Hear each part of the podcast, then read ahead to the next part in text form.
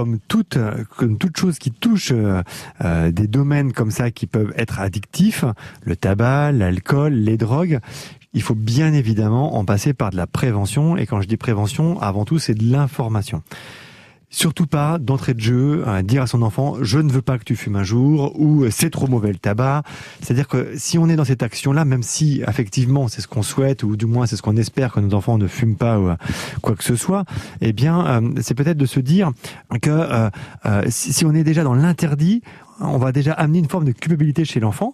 Et n'oublions pas que les premières cigarettes euh, correspondent à un moment de l'adolescence où on est dans l'opposition. C'est-à-dire que bah, ça va être un outil parmi d'autres aussi pour le, que lequel, par lequel l'enfant va, que l'enfant va utiliser pour s'opposer à ses parents, s'opposer aux adultes. Euh, donc, bah, effectivement, plus on lui dit non, t'as pas le droit, bah, et plus il aura envie d'essayer, quoi. Donc, euh, la prévention, ça va être plutôt du côté de la formation. Bah, voilà, c'est quoi le tabac? On peut déjà lui expliquer comment c'est fabriqué. On peut donner les, conséquences euh, du tabagisme, euh, actif et passif, hein, parce qu'il y a les deux. Euh, lui expliquer que bah, c'est pas forcément des, des, conséquences qui vont se voir sur un premier temps, mais sur le long terme. C'est-à-dire que quand il va être adulte, même quand il va être plus âgé, et que les conséquences ne bah, sont pas des conséquences directement visibles. Donc c'est effectivement difficilement perceptible et compréhensible pour lui. Donc déjà lui amener cela.